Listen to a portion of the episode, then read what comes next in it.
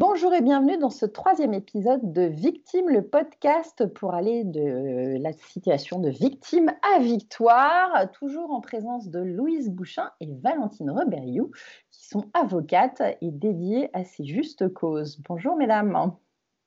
Bonjour Salut Fanny. Alors aujourd'hui, on va s'attaquer à un sujet euh, toujours aussi délicat. Hein. On a décidé quand même d'avoir des sujets euh, pas toujours très marrants, mais euh, qui sont importants à traiter. Et aujourd'hui, c'est celui des violences faites aux femmes. Et, en particulier tout ce qui peut se passer à domicile, tout ce qui est violence conjugale.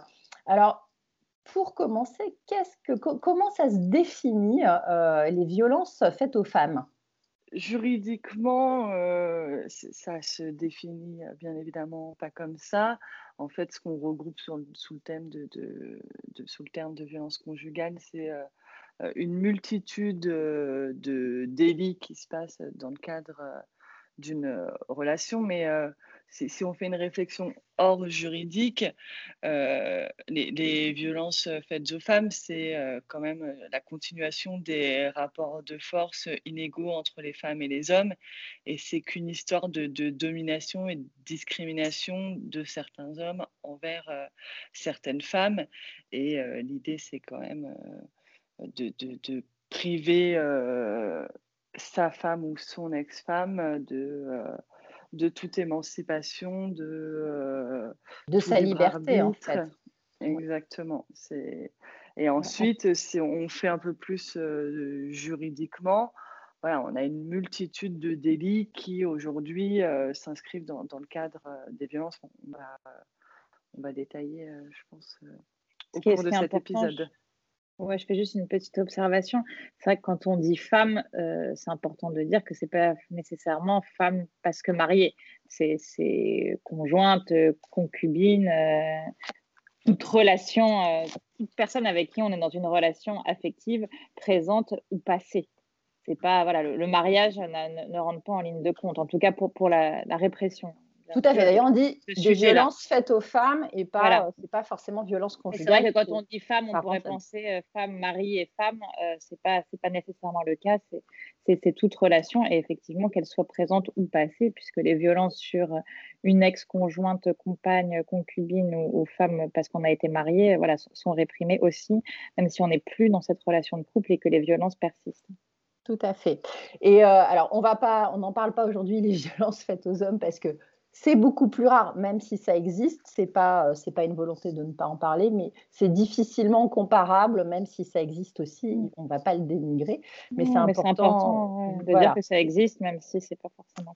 Et, d'ailleurs, ce podcast finalement euh, peut servir aux deux, même si là notre sujet c'est les femmes. Et pourquoi? Bah Parce que euh, voilà, c'est chaque année, c'est en moyenne 213 000 femmes qui sont victimes de violences conjugales, physiques et ou sexuelles par leur conjoint ou ex-conjoint et, euh, et que euh, seulement 25% euh, en général consultent un médecin. donc c'est c'est quand même très très rare. Il y a, plein d'autres chiffres qui sont assez affligeants. On sait que plus de 55% ne font jamais aucune démarche. Hein. C'est plus de la moitié des femmes du coup qui ne réagissent jamais, alors qui ne réagissent ou n'osent pas agir ou ne savent pas comment agir. Mais, mais ça reste, on est en 2020. Euh, et, on a l'impression que ça n'avance pas beaucoup, hein, même si on parle beaucoup de beaucoup plus de choses. Alors, qu'est-ce qu'on peut faire euh, Qu'est-ce qu'on peut faire par rapport à ça justement? C'est quelle est, la meilleure démarche quand on est, quand on est victime d'une agression de ce type? Ah, je pense que c'est important ce que tu as dit, parce qu'il y, y, a une double difficulté. C'est un, on ne sait pas comment faire pour agir. Et la deuxième difficulté, c'est souvent on n'ose pas agir parce qu'on a peur d'agir. Et, en fait, il y a un peu ces, deux cases-là qui font qu'on se retrouve avec ce chiffre assez édifiant de, femmes qui, ne font pas de démarches, ou parce qu'elles ont peur, ou parce qu'elles ne savent pas comment effectuer ces démarches. Alors, je, pense qu'aujourd'hui, euh, on communique de plus en plus sur ces questions-là et que nous, on le voit. Euh, dans notre activité qu'il y a de plus en plus de femmes qui, osent euh, aller déposer plainte euh, grâce au fait qu'on en parle énormément. Et le fait qu'on en parle aujourd'hui c'est important. Et le fait qu'on en parle dans qu'il y ait une pression qui soit maintenue sur ces questions-là, libère aussi la parole. Donc ça, c'est quelque chose d'extrêmement important. Et même si ces chiffres, ils sont toujours édifiants en 2020, nous, on voit quand même les choses un petit peu changer et euh, des femmes qui, font des démarches parce qu'elles euh, voient des, des collages, parce qu'elles voient une émission à la télé, parce qu'elles lisent un article dans le journal, parce qu'elles écoutent un podcast, parce qu'elles écoutent la radio. Et en fait, la pression, il faut la maintenir aussi pour que la parole, elle se libère. Mmh c'est pas très juridique euh, la réponse que je te fais, mais, elle est très très importante parce que c'est la libération de la parole, elle passe déjà par ça. Et déjà, oser déposer plainte. Avant de savoir comment faire, c'est oser ne pas avoir peur. Ça, c'est quelque chose qui est un peu notre responsabilité à tous. Hein. C'est une, une, responsabilité, tu vois, sociétale de, de, de, de dire qu'on peut aller déposer plainte et qu'on ne doit pas accepter ça. Et qu'il faut aider, bah, soit quand on est victime, bah, il, faut savoir comment aller déposer plainte, mais si on est aussi témoin, euh, tu vois, euh, collègue de travail, sœur, cousine, amie de tel fait, savoir qu'il faut pouvoir accompagner les victimes dans le processus judiciaire. Et ça, d'ailleurs, je vais, je vais reparler d'un petit mot perso, mais moi, c'est une situation que j'ai connue, alors pas dans mon ancien couple, mais dans des antécédents, c'est quelque chose que j'ai vécu. Et c'est euh, moi ce qui m'avait effaré à l'époque où j'étais que enfant, c'était cette omerta, ce silence où euh, on, ne dit rien. Euh, et, c'est quelque chose. C'est pour ça que je parle aujourd'hui aussi et que c'est important. C'est c'est le fait de vouloir masquer systématiquement. Il y a cette honte qui est extrêmement forte et souvent même par les proches. Hein. Il y a, il y a les gens en extérieur vont plutôt se détourner de peur d'intervenir. Il y a une responsabilité aussi dans l'entourage, je trouve. Collective. Ouais. Et euh, après, après, on peut aider que les gens qui ont envie d'être aidés. Et des fois, les victimes aussi se replient sur elles-mêmes et c'est pas évident. Mais il y a quand même un euh, premier geste à faire euh, qui est de dire je comprends. et pas de dire tu es surtout tais-toi oui voilà tu es victime et pas et pas dire je, pense que c'est vraiment important hein, ne pas dire n'aggrave pas la situation ou fais profil bas c'est très, c'est parce que c'est catastrophique et ça n'avance à rien, ça ne fait que aggraver les choses. Hein. Ça peut pas être pire en parlant en fait. Vraiment. Euh après, là, je dirais que la difficulté surtout des violences euh, au sein du couple, c'est, euh, enfin, je parle pour l'entourage, c'est toujours de dire, mais non, mais attends, tu peux pas tout gâcher, vous avez des enfants, et puis il va faire des efforts, et puis toi aussi tu vois, il y a, quelque chose, il y, a un aspect psychologique qui est, très très dur pour la libération de la parole. C'est déjà très dur de manière générale de déposer plainte, de, dénoncer des faits, mais quand en plus il y a une intimité qui, existe, c'est d'autant plus difficile parce que déjà on sait que l'entourage va réagir comme ça et on sait que celui qui est auteur va aussi réagir comme ça et tout faire pour dissuader de cette libération de la parole puisqu'il va instrumentaliser et finalement euh, faire en sorte que la victime ne se reconnaissent pas comme victime, mais finalement se disent qu'elle est responsable de ce qui lui arrive. C'est quand même extrêmement classique dans les violences conjugales. Et finalement, on arrive à renoncer à déposer plainte. Mmh. Et, euh, et d'ailleurs, pour dire, hein, c'est euh, bah, la plupart des femmes, euh, voilà, quand on ne parle pas, on en arrive quand même à, alors c'est une moyenne de 150 décès par an de femmes victimes de leur partenaire, donc des décès. Hein, et, puis, alors que Justement, alors ça existe aussi pour les hommes, hein, c'est un peu moins d'une, c'est plutôt dans les 25 morts par an, mais on n'est pas du tout dans les mêmes chiffres, euh, même si c'est beaucoup aussi. Et euh, alors on va parler, j'ai juste cité un chiffre qui fait un peu plus froid dans le dos, hein, mais c'est quand même 25 enfants en moyenne qui sont tués par un de leurs parents dans un contexte de violence euh, familiale, et ça fait plus de 100 orphelins par an quand même. Hein. donc on, oublie ces chiffres-là. On parle beaucoup souvent du chiffre du nombre de femmes qui meurent ou qui sont battues, mais il y a les, dommages collatéraux qui sont euh, qui sont pas anodins non plus. Et, euh, il faut empêcher ça absolument. On ne devrait pas dans un pays comme la France, avec tout ce qu'on a, arriver à des chiffres pareils. Alors, on va reprendre euh, du coup le chemin, c'est comment on s'en sort de cette situation. Et la première chose à faire, c'est quoi? C'est euh, bon, j'ai eu une engueulade une première fois, etc. Euh, je me prends un coup de poing ou des coups. Euh, en fait, dès le départ, qu'est-ce qu'il faudrait faire? À quel moment? C'est quoi? Je vais voir la police, je vais voir le médecin. Qui, qui, je peux aller voir en premier, en fait? Si, si tu, vas voir qui tu veux, qui tu veux, mais tu vas avoir quelqu'un parce qu'il faut, en fait, il n'y a jamais une première et unique claque En fait, celui qui est capable de te frapper une fois, c'est que c'est sa réponse. Et donc, ça sera à nouveau sa réponse une prochaine fois. Donc, immédiatement, tu mets quelque chose en place. Ce que tu veux, tu vas voir la police, la gendarmerie, tu vas voir un avocat, tu vas voir une assistante sociale, t'en parles à ta meilleure amie, à ton collègue, à ton médecin de famille, t'appelles le 3919, tu fais absolument ce que tu veux, mais tu fais quelque chose. Et soit tu penses que il y a quelque chose qui peut être mis en place pour sauver ton couple, pour sauver ton conjoint violent et te sauver toi, bien évidemment au passage. Et dans ces cas-là, parce que je, pense qu'il peut aussi y avoir du travail sur soi-même et qui permet de, déconstruire cette réponse violente qui est celle euh, du conjoint euh, violent. Mais sinon, prends tes affaires et fuis. Parce que, voilà, moi, je crois profondément qu'il n'y a pas d'acte unique en matière de violence conjugale et, c'est ce qu'on voit en fait. Ce sont des violences répétées et avec le temps, on arrive à, les minimiser, à dire ah bah, cette fois c'était moins fort que la dernière fois, il a compris, ou, euh, cette fois ce sont que des insultes, c'était pas des coups. Je pense que ça c'est important sur le fait que ça pour la réalité c'est premier coup il faut partir. Malheureusement c'est jamais aussi simple, mais la, la, règle en fait qui doit guider tout c'est ça.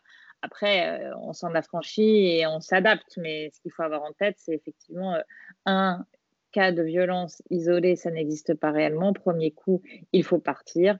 Si on ne peut pas partir, on, essaye de. En tout cas, on entreprend quelque chose. On entreprend quelque chose. C'est tout. Et comme disait Valentine, qu'importe de qui on s'entoure, qu'importe ce qu'on entreprend, en tout cas, ça ne peut pas rester euh, tu. Ok. Mais du coup, euh, alors je vais poser des questions. Je vais poser des questions qui sont plus ou moins bêtes, mais qui me paraissent importantes parce que c'est des choses que je vois. C'est euh, euh, par exemple, oui, donc euh, j'ai pris. Alors, d'ailleurs, c'est pas forcément des coups, hein, ça peut être aussi une violence psychologique ou. Euh... ça, ouais, c'est important qu'on détaille euh, aussi. Voilà, parce que parce qu'il y a toutes les formes de violence qui existent. On se dit, bah voilà, c'est une claque, c'est je te pousse, mais non, c'est pas nécessairement ça. En fait, la violence, mais c'est ça, ça, revêt tellement de formes différentes, effectivement. Voilà, donc il y a, y a, y a les violences physiques, c'est celle qu'on connaît le plus, dont on parle, qui entraîne mmh aussi, alors en parallèle et on reviendra sûrement sur ce sujet-là plus en détail dans une autre émission, c'est les violences sexuelles dans à l'intérieur du couple. Mais il y a aussi les violences verbales et psychologiques. C'est-à-dire qu'il y a des gens qui frappent pas forcément, mais qui sont capables de. Euh, c'est le plus courant d'ailleurs. et de, euh, de vous étouffer et de, de, de vous rendre, euh, quoi, de, de, vous miner, de vous rendre dépressif. Hein. c'est, ça existe aussi et ça en fait partie. je pense que c'est important de le dire aussi. mais en tout cas, voilà. C'est le plus courant et, souvent d'ailleurs, c'est ça qui, peut précéder les violences physiques.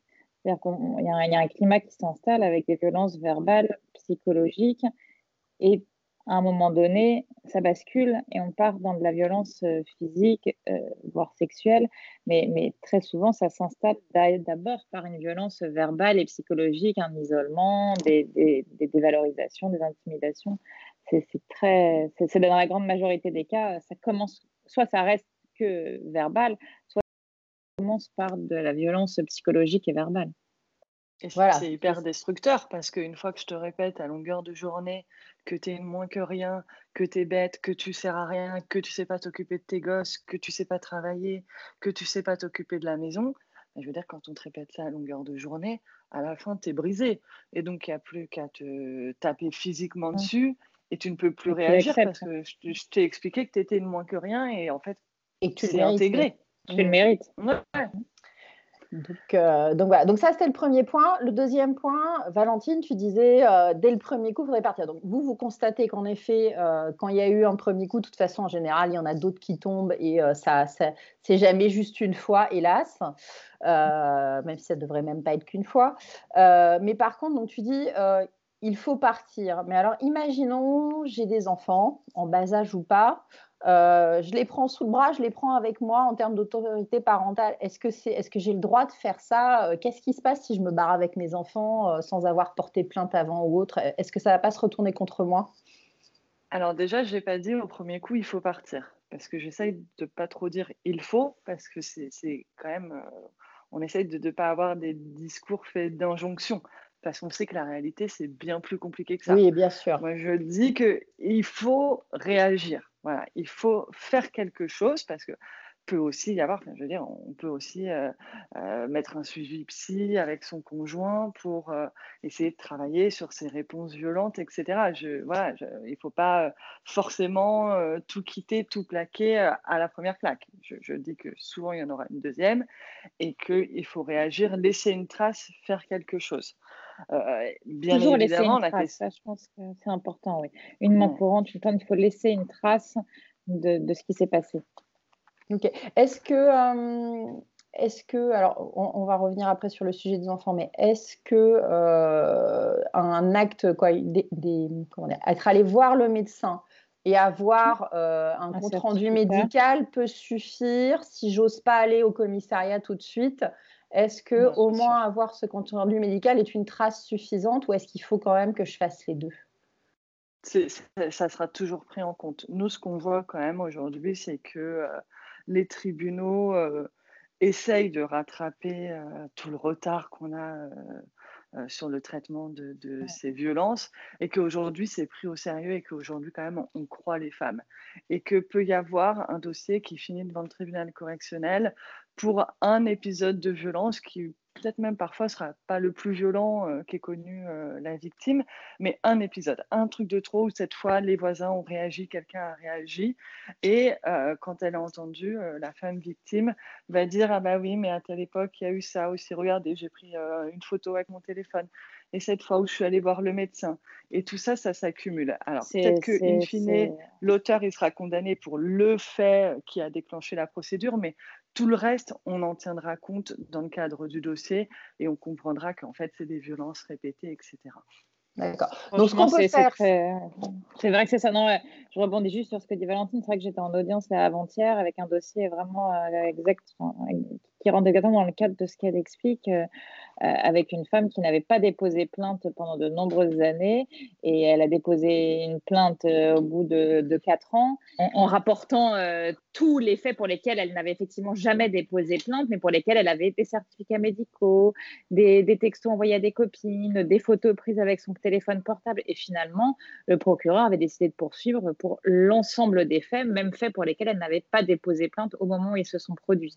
Mais le fait d'avoir constitué ce petit échantillonnage de preuves euh, a servi au moment où elle a eu euh, réussi à aller déposer plainte parce qu'elle n'avait pas osé aller déposer plainte pendant de nombreuses années. Et quand elle a réussi à y aller, le fait d'avoir ce faisceau d'indices eh ben, a permis que les poursuites euh, puissent concerner tous les faits qu'elle avait subis. Et donc, c'est vrai que c'était assez révélateur de, de, la question que tu poses, qui est oui, toute preuve est importante. Et voilà, il n'y a pas que le dépôt de plainte, il y a aussi les photos, les textos, euh, les, certificats médicaux. Euh, il faut juste consigner euh, toute la violence qu'on subit. C'est ça, oui. Donc, et en effet, même des fois, c'est par texto qu'elles mm. peuvent être reçues, hein, ces injures ou ces menaces.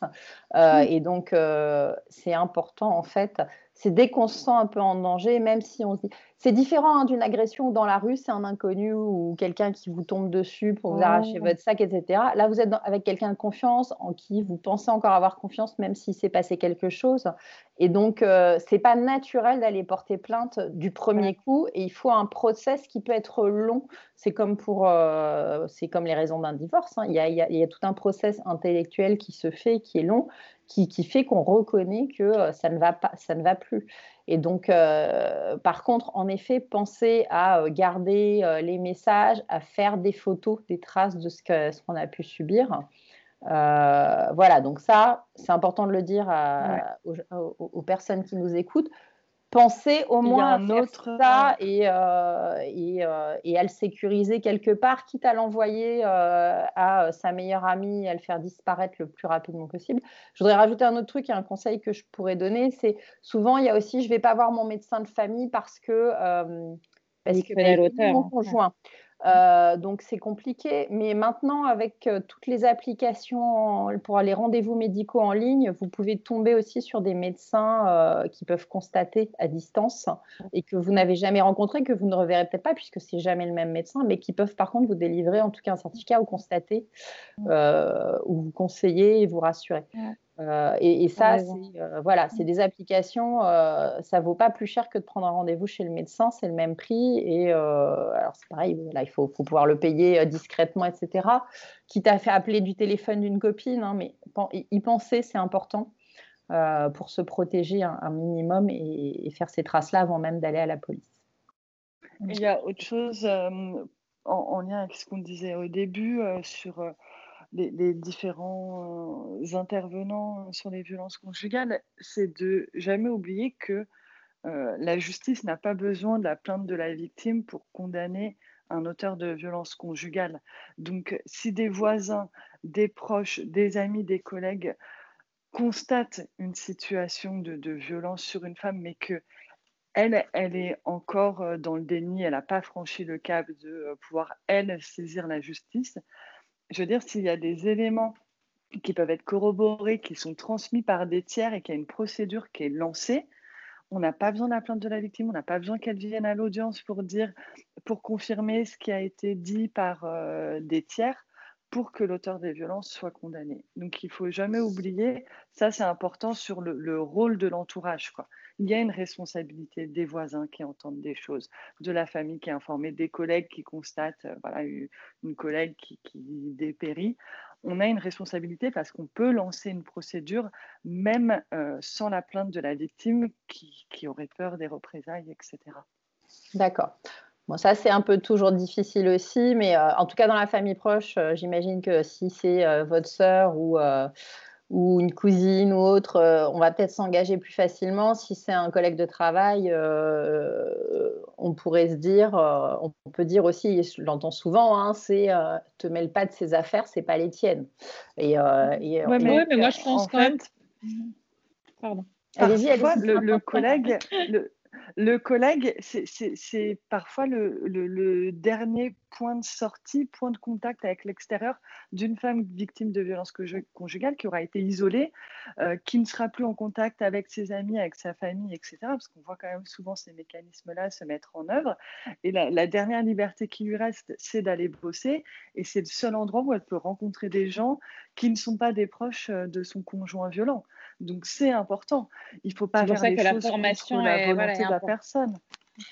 C'est pour ça que la formation est importante et, ce que je te disais au départ, qui était euh, le fait de maintenir la pression et qu'on parle de ça et que les médias en parlent et que ça soit un vrai sujet de société, fait que justement un collègue qui d'ordinaire, ou il y a quelques années, se serait dit « Ouh là là, c'est pas mes affaires », aujourd'hui, le fait que ça soit un vrai sujet de société fait que je pense on, est plus sensibilisé à ça et que si on, constate euh, des faits de violence ou si on, entend une collègue nous rapporter des faits de violence, on sera peut-être plus à même de l'aider qu'il y a quelques années parce que voilà, on, se saisit de ce sujet-là et que c'est un vrai sujet de société, je trouve. D'accord. Alors, je vais revenir à, l'histoire de l'autorité parentale et de qu'est-ce qu'on fait des enfants dans ces cas-là si on décide de partir, euh, parce qu'il y a eu un, coup de trop, il y a eu euh, quoi, il y a eu en tout cas le moment avec le déclic où euh, il faut que je parte. Est-ce que je peux partir avec mes enfants? Du jour au lendemain pour me protéger ah. non, mais parce que c'est là que c'est compliqué. Et bon, bah, c'est quand même un peu désolant. C'est que euh, le conjoint violent euh, n'est pas euh, de facto privé de l'autorité parentale.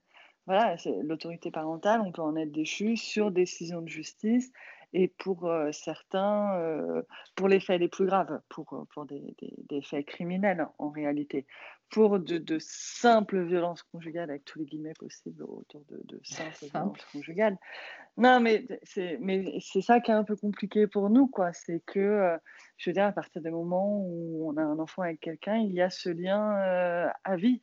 Et donc, tant qu'il n'y aura pas de violence sur les enfants, difficile à dire comme ça, mais c'est ça. Mais c'est ce qui, euh, se passe. Votre conjoint violent, il, ouais, il, aura toujours euh, quand même euh, l'autorité parentale et vous pouvez partir du jour au lendemain dans une situation d'urgence, mais dans ces cas-là, il faut mettre quand même en place assez rapidement un certain nombre de choses pour prouver dans quel contexte vous êtes parti et vous ne pouvez pas indéfiniment priver votre conjoint de l'accès à ses enfants.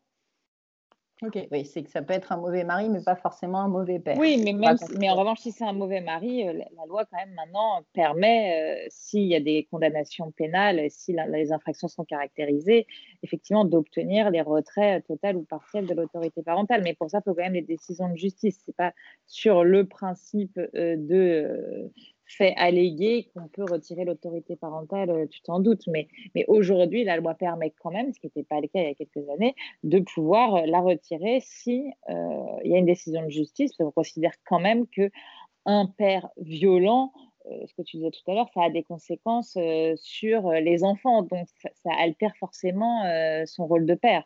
Mmh donc, ça a quand même changé, mais ça a mis du temps à changer.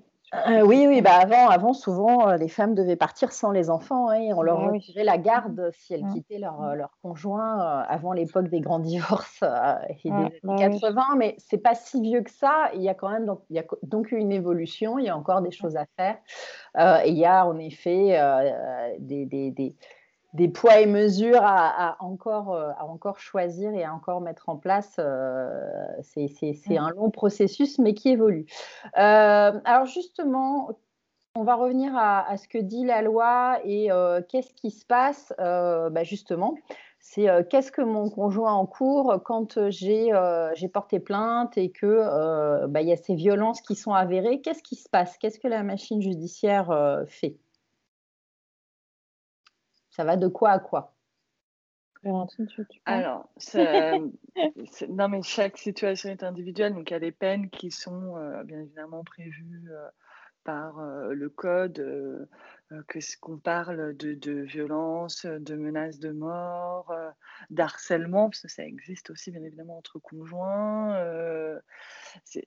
Il y, a, il y a des, peines encourues prévues par les textes. Mais nous, ce qu'on constate quand même, dans le cadre des, audiences qu'on appelle de comparution immédiate, euh, auxquelles on assiste euh, dans les tribunaux, Louise et moi, euh, ça veut dire que les, les, comparutions immédiates, c'est une réponse urgente. donc on, on, voit quand même de plus en plus de dossiers de violence conjugale dans ces audiences. Et ce qu'on constate quand même, c'est qu'aujourd'hui, ce que je disais tout à l'heure, ces dossiers sont pris au sérieux par les magistrats qui comprennent euh, l'importance de la réponse qu'ils vont apporter. Et euh, il y a quand même des peines assez importantes. Euh, voilà. le dossier dont parle Louise, je ne sais pas ce qui a été prononcé, mais moi, sur les derniers dossiers que j'ai vus sur des, violences répétées, on avait des peines d'emprisonnement qui allaient de, de 8 mois à 1 an, 18 mois, j'ai vu aussi, et surtout avec les tribunaux qui décernent des mandats de dépôt. Un mandat de dépôt, ça veut dire une exécution immédiate de la peine d'emprisonnement. Euh, ça veut dire que le, conjoint violent, il part le soir même euh, euh, en prison pour exécuter sa peine. Et ce, mandat de dépôt, à mon sens, il est prononcé pour euh, protéger les victimes. Voilà, pour dire, Madame, on vous a cru, on comprend ce qui se passe. Monsieur va être écarté de la société pendant quelques temps et euh, profiter de ce temps-là pour vous mettre en place un certain nombre de choses, pour déménager, pour trouver du boulot, pour demander de l'aide, pour euh, organiser une procédure de divorce, etc c'est ce qu'on constate euh, de, plus en plus euh, quand même devant euh, les juridictions. C'est une réponse assez... Alors, beaucoup de gens trouvent que la justice est laxiste, mais ça, c'est quand même, pour nous, professionnels du droit, des réponses fermes et quand même importantes au dossier de violence conjugale. Ok. Mais ça, c'est pour des cas d'agression physique assez, assez lourde, non? Non, mais pas, nécessairement. Ah, hein, franchement, on voit de tout, même sur de, la violence psychologique euh, verbale. Très franchement, euh, les gardes à vue sont mises en place très bien. À partir du moment où la plainte est déposée, euh, il y a une réactivité. Alors, je ne dis pas que c'est partout. En plus, nous, on est en région parisienne, donc il y a peut-être un peu plus de moyens dans les commissariats. Je ne pense pas qu'on puisse faire une généralité sur toute la France, parce que nous, on voit en tout cas à la Cour d'appel de Paris et les tribunaux, même de, de banlieue parisienne, euh, c'est une réponse pénale assez rapide, je trouve. On voit qu'avec un dépôt de plainte, euh, dans la semaine qui suit, euh, il y a quand même des, convocations et des gardes à vue, et avec beaucoup de déferments, ce que disait Valentine, c'est-à-dire qu'on est amené directement au tribunal à l'issue de la garde à vue. Et c'est de plus en, ça se passe de plus en plus comme ça. Ok. après, on a aussi. on va pas faire une généralité parce que c'est pas vrai et qu'il y a quand même beaucoup plus de moyens, plus de magistrats, plus d'audience. Donc, on ne peut pas du tout faire une généralité, mais moi, je trouve que ça a quand même euh, bougé euh, considérablement sur ces questions-là. En tout cas, sur les déferments, ça ne veut pas forcément dire après comparution immédiate, ni nécessairement prison tout de suite, mais sur le fait qu'on prenne ça au sérieux et que euh, les, hommes violents comparaissent au moins devant un juge pour qu'on mette à plat ce qui s'est passé, je trouve qu'il y a une réponse pénale beaucoup plus rapide. Après, beaucoup de choses restent à faire. Hein, on a aussi beaucoup d'exemples de dossiers où euh, voilà, on en est à quatre plaintes et il ne se passe toujours rien. Voilà, Mais, euh, les, choses bougent quand même. Ok, donc ça va dans le bon sens. Le, ce qui est sûr, c'est qu'en tout cas, plus, plus les femmes oseront porter plainte et plus ça fera encore bouger le système parce que ça montrera qu'il y a une confiance il y a une confiance du système judiciaire qui se met en place et, euh, et que de voir qu'il y a une réaction va enchaîner. C'est un effet domino. Plus il y aura de plaintes, plus le système judiciaire pourra réagir et montrer que c'est quand même hyper présent et, donner des, moyens de réponse euh, et que euh, voilà, c'est chacun va co-construire. C'est tant que ça restait en effet effacé et que personne n'allait porter plainte, forcément, on pouvait que dire bah non, regardez, ça n'existe pas, on n'a pas de chiffres. Là, on a des chiffres quand même, mais euh, et puis plus on en parle et en fait, plus il y a quand même des magistrats, des policiers qui ne veulent pas prendre la responsabilité d'un drame et, d'un assassinat parce que c'est quand même ça la question, c'est qu'on sait aussi que une violence, deux violences, trois violences on peut en mourir à, la fin et que le fait, toujours cette histoire de pression médiatique, de questions, de sujets de société fait qu'aujourd'hui, quand même, euh, ceux qui prennent les décisions ont aussi peur euh, de ne pas avoir pris au sérieux certaines choses et de, se retrouver avec une mort sur la conscience. encore une fois, c'est vraiment pas une généralité, mais ça a un effet sur certains acteurs du monde judiciaire. En tout cas, vraiment, nous, on le constate. Je pense que oui, constater qu'une euh, femme à qui, à qui on a euh, qu'on n'a pas écouté et qu'on apprend euh, la semaine d'après qu'elle est décédée sous les coups de son conjoint, ça doit calmer un petit peu. et ça doit ça doit pas faire de bien à la conscience. Ok. Écoutez, euh, on, a, on arrive euh, au terme de cette demi-heure. Est-ce qu'on peut... Il y a beaucoup de choses à dire sur oui, ce sujet-là. Voilà, et on reviendra. Alors, on reviendra sur. Euh, je pense qu'on pourra refaire une émission sur le sujet. C'est ce qu'on a parlé donc violence psychologique et physique verbale, mais on pourra revenir vraiment en détail peut-être sur les violences sexuelles et les violences économiques parce que ça aussi, on voit, c'est des, des, choses intéressantes qu'on oublie souvent de citer, qui sont dont on parle peu, mais la, restriction financière, hein, euh, comment, comment certaines personnes tiennent leur conjoint par la, par la finance et comment ne pas se faire avoir d'ailleurs. Qu'est-ce qu'il faut faire pour garder son indépendance financière, même si on n'a pas de salaire? Il y a quand même des, petites choses à, connaître. Euh, et, on reviendra là-dessus. J'aimerais qu'on fasse un petit tour avant de clôturer sur euh, les acteurs, comment se faire aider. Donc, on a vu, c'est un, euh, faire des photos, euh, voir un médecin si possible euh, pour, pour toujours faire constater ce qu'on a pu avoir physiquement ou psychologiquement. après, il y a des associations, il y a toujours les avocats, donc on peut aller voir des avocats pour aussi discuter, porter plainte. mais voilà, il y a quoi, quoi d'autre? Qu'est-ce qui existe en France pour se, pour se faire accompagner? Alors, il y, a, quand même euh, un, vrai réseau associatif, donc où que vous soyez, que ce soit à Paris ou au fin fond de la campagne euh, en France, il y a près de chez vous une association euh, qui peut vous aider. une simple recherche sur, sur Google vous permettra de, trouver ça. Je veux dire, il y a, a Femmes Solidaires, il y a En Avant Tout, il y a France Victime, il y a le planning familial, bien évidemment. Maintenant, il y a aussi un certain nombre d'outils qui sont mis en place par le gouvernement. Vous avez le 3919, qui est un numéro d'écoute euh, national qui vous permet d'avoir euh, une information, euh, de recevoir une orientation vers différents acteurs également.